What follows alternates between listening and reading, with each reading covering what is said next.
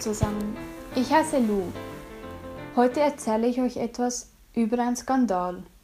Ich erzähle euch etwas über die unschuldigen Seelen in der Milchindustrie, die für unsere Befriedigung gequält und ausgenutzt werden. Mir ist es wichtig, Leute von jung bis alt auf das Thema aufmerksam zu machen. Wenn ich es erzielen könnte, sie zum kritischen Denken oder vielleicht sogar zu einer Veränderung in ihrem Alltag zu inspirieren, bin ich heute nicht umsonst aufgestanden. Ich glaube, diese Thematik geht jeden von uns etwas an. Wir sollten nicht wegschauen. Nicht wegschauen, das ist auch gerade der Punkt, an dem ich ansetze, um euch eine kleine Geschichte zu erzählen. Ich lebe auf dem Land, in einem alten Bauernhaus, das aber nicht mehr als solches genutzt wird. In meiner Nachbarschaft gibt es noch einen Hof, der in Betrieb ist. Täglich gehe ich an ihm vorbei. Täglich sehe ich die weiblichen Tiere in ihren eigenen Exkrementen stehen. Täglich sehe ich die wehrlosen Tiere, die sich zu dreißigst oder vierzigst in einen Raum zusammenpferchen müssen, in dem theoretisch nur für zehn von ihnen Platz wäre. Täglich sehe ich die kleinen Kälbchen, die in ihren kleinen weißen Boxen stehen. Täglich werden die weiblichen Tiere gegen ihren Willen von einem Besamer künstlich befruchtet. Täglich gebären sie ihre Kälber und verlieben sich immer wieder erneut in ihre Jungen. Genauso wie es eine Frau bei der Geburt ihres Kindes tut. Täglich werden den Mutterkühen ihre Jungen kurz nach der Geburt entrissen. Täglich müssen Kalb und Mutterkuh den Schmerz ertragen. Täglich hören wir das hilflose Geschrei der gebärenden Muttertiere. Täglich hören wir den verzweifelten Rufen der Kälber zu, die sich nach ihren Mamas sehnen. Täglich werden sie gemolken, bis ihre Euter entzünden, weil ihr Körper überlastet ist. Täglich werden die männlichen und nicht mehr lukrativen Weibchen geschlachtet. Täglich werden die Kälber mit einem Ersatzmilchpulver aufgezogen. Täglich kommt der Lastwagen, der die drei bis fünf Monate alten Kälber oder die Milch im großen Tank für unseren Gebrauch abholt. Täglich gehen Menschen in den Supermarkt, um ihre Biomilch zu kaufen. Täglich essen wir unsere Cornflakes oder trinken unseren Latte Macchiato mit der Milch, die eigentlich für jemand anders gedacht war. Täglich gehe ich am Hof vorbei und denke, wieso das ganze Leid? Täglich werden die Tiere für unsere Befriedigung ausgebeutet. Ist es wirklich nötig, dieses tägliche Leid zu unterstützen? Ist es nicht genug, dass Kühe im Alter von vier bis fünf Jahren wertlos für die Milchwirtschaft sind und dann im Schlachthaus getötet werden? Reicht dies nicht? Die natürliche Lebenserwartung einer Kuh beträgt 20 Jahre, und nicht einmal ein voller Tag darf sie nach der Geburt ihres Jungen für dieses sorgen. Abgesehen von den männlichen Kälber, die in der Milchindustrie keinen Wert haben und nur durch das Kalbfleisch Gewinn bringen. Außer für die Rinder Ochsen und Stiere, die für die Züchtung 12 bis 20 Monate gebraucht und dann geschlachtet werden. Was man auch nicht vergessen darf, nicht nur bei Kühen. Nein, auch bei Schafen, Ziegen und Büffeln finden solche Qualen statt.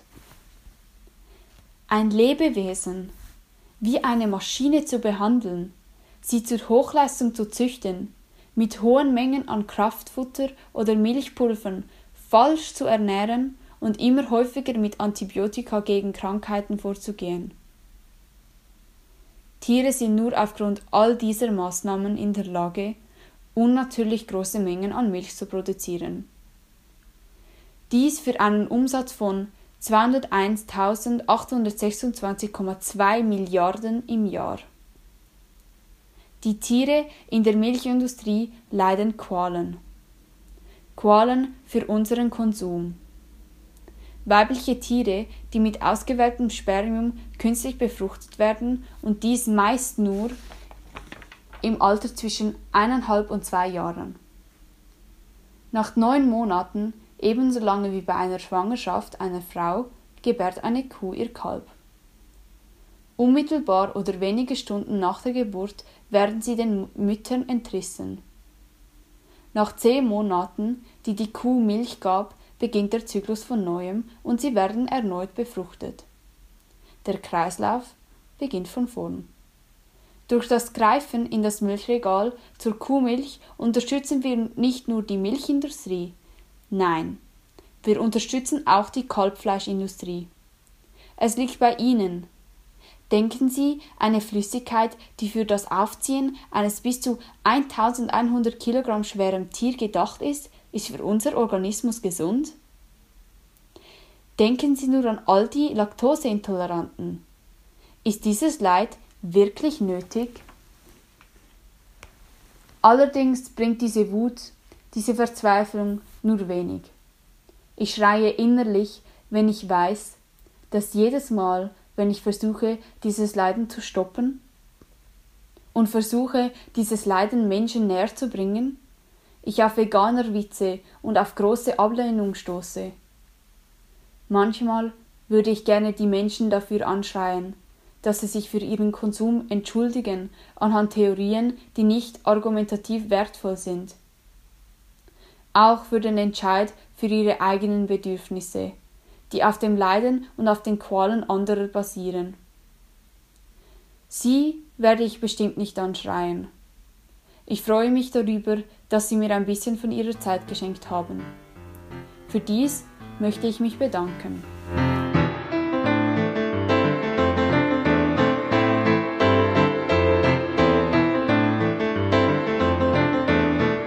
Hallo zusammen. Welcher Jugendliche kennt es nicht? Es ist Freitagabend, man ist mit seinen Freunden draußen und will den Abend entspannt mit einem Joint ausklingen lassen. Man genießt den Moment, hat seine Sorgen verdrängt und auf einmal kommen Polizisten um die Ecke. Direkt kommt es zur Durchsuchung, Ausweiskontrolle und eine Woche später liegt die Anzeige im Briefkasten. Solche und viele ähnliche Situationen kommen in der Schweiz in vielen Städten und Dörfern täglich so oft vor die Anzahl an Streitigkeiten, die solche Aktionen in Familien schon gebracht hat, kann sich ein Polizist gar nicht vorstellen. Unzählige Anzeigen an Schüler, die nichts falsch gemacht haben, niemanden geschadet haben, symbolisch ein Bier in Form eines Rauchstifts konsumiert haben, müssen sich auf einmal an verschiedenen Orten rechtfertigen und eine Buße zahlen, die schlussendlich eh von den Eltern bezahlt wird, da der Schüler noch in der Schule ist und nicht arbeitet. Und das alles für was? Um zu verhindern, dass es, dass es mehr Konsumenten gibt. In den Ländern, in denen Cannabis schon entkriminalisiert oder legalisiert wurde, kann man deutlich erkennen, dass weder die Konsumentenzahl gestiegen ist, noch irgendwelche anderen schlechten Entwicklungen hervorgekommen sind. Was jedoch klar sichtbar ist, ist die sinkende Kriminalitätsrate und die Drogensterblichkeit durch stärkere Drogen wie zum Beispiel in den Niederlanden beobachtet wurde. Das Ganze bei gleichbleibendem Cannabisverbrauch. Das macht ja logisch total Sinn, denn durch die Entkriminalisierung kann Aufklärung betrieben werden. Der Schwarzmarkt mit Cannabis wird aufgelöst, da der ganze Markt auf einmal reguliert und kontrolliert wäre. Es gäbe für Konsumenten, die das Verbot eh nicht aufhälte, aufhielte einen Qualitätsstandard das heißt, es gäbe keine kein gestrecktes Gras mehr und man wüsste immer, was man am Rauchen ist. Und jetzt das größte Argument. Es wäre ein Milliardenbusiness für den Staat. Er könnte durch Versteuerung und Preisregulierung Unsummen reinholen, die in den letzten Jahren verschwenderisch für Strafverfolgungsverfahren aus dem Fenster geschmissen worden sind.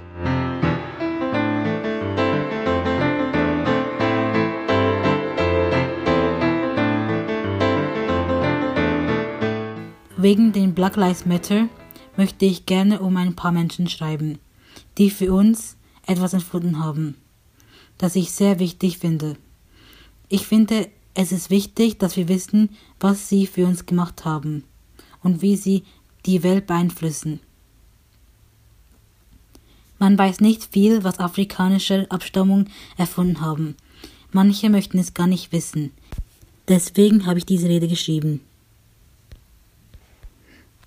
John Meeker Erfindung war das automatische Lift-Türsystem.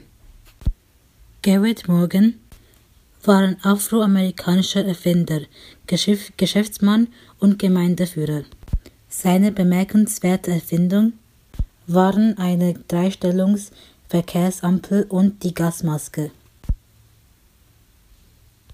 Fenwick Jones erfand das automatische Kühlsystem für Fernverkehrslastwagen, eine Klimaanlage für militärische Feldlazarette, einen Kühlschrank für militärische Feldküchen, eine selbststartende Gasmotor, eine Reihe von Geräten für Filmprojektoren und Kassengeräten, die Tickets vergeben und Wechselgeld geben.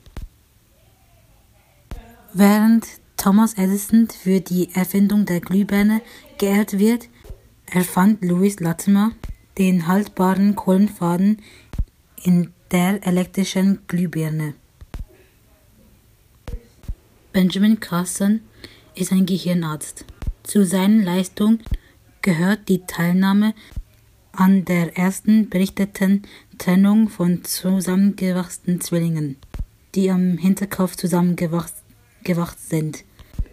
Zu seinen weiteren Eigenschaften gehört die Entwicklung neuer Methoden zur Bekämpfung von Hirnstammtumoren und die Wiederbelebung von Operationen an der Heimsphäre zur Kontrolle von Krampfanfällen.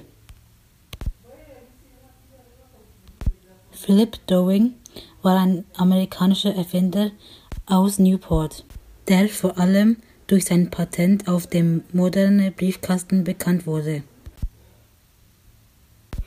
Charles Drew war ein amerikanischer medizinischer Forscher. Er forschte auf dem Gebiet der Bluttransformation, entwickelte verbesserte Techniken für die Lagerung von Blut und setzte sein Expertenwissen zu Beginn des Zweiten Weltkriegs beim Aufbau großen Blutbanken ein. Dadurch konnten Mediziner Tausende von Leben der alliierten Streitkräfte retten.